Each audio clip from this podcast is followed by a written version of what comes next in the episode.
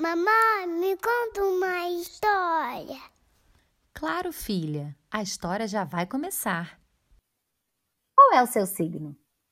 Quando Arthur acordou, viu que sua mãe estava na sala lendo o jornal.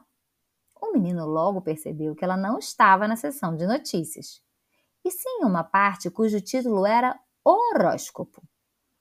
O que é isso, mamãe?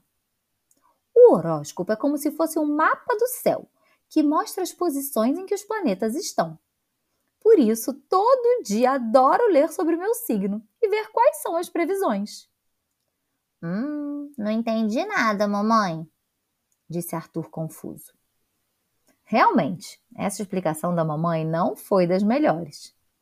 Para ficar mais claro, o ideal é entendermos sobre a astrologia, que estuda a influência que o céu e a posição dos planetas e estrelas têm na vida das pessoas. Ou seja, segundo ela, nosso dia pode estar melhor ou pior de acordo com os movimentos dos astros. E podemos até prever algumas coisas do futuro com o que lemos sobre eles. Interessante, não é? A astrologia também explica que as personalidades das pessoas têm a ver com como estava o céu no exato momento em que nasceram, e divide os períodos do ano em 12 signos diferentes. Áries, Touro, Gêmeos, Câncer, Leão, Virgem, Libra, Escorpião, Sagitário, Capricórnio, Aquário e Peixes.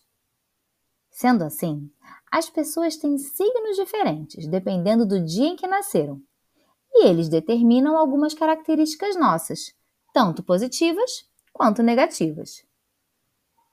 Os arianos, por exemplo, são muito decididos mas tem fama de briguentos por seu temperamento forte. Quem é de touro adora conforto e bem-estar, mas pode ser guloso e preguiçoso. Os geminianos são falantes e carismáticos, fazendo amigos com facilidade, mas às vezes são inconstantes. Já os cancerianos são pessoas muito sensíveis que captam as coisas no ar, mas por isso mesmo, às vezes são muito dramáticos. Os leoninos adoram um palco, são corajosos e bem-humorados, mas também muito orgulhosos. Já o signo de Virgem é conhecido por sua organização e por ser muito crítico. Os librianos buscam o equilíbrio, mas às vezes são indecisos. Dizem que quem é de escorpião é vingativo, mas também são detetives natos.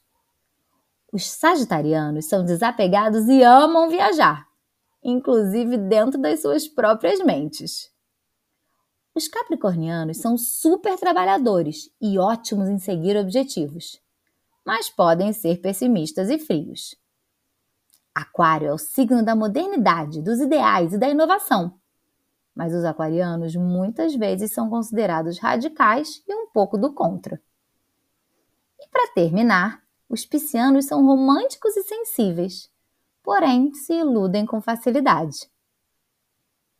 É claro que não podemos nos resumir a isso, mas a verdade é que conseguimos perceber o jeito das pessoas de acordo com a astrologia, apesar de ter muita gente que não acredite nela.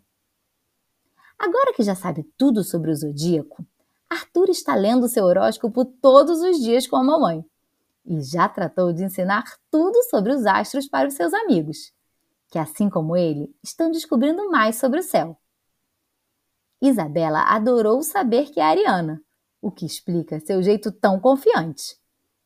Já Carlinhos entendeu que gosta tanto das coisas boas da vida por ser um bom taurino. E desta forma, a turminha foi se identificando ou não com esse estudo tão diferente e curioso e se divertindo com ele. E você? Qual é o seu signo? Se você gostou, curte e compartilha.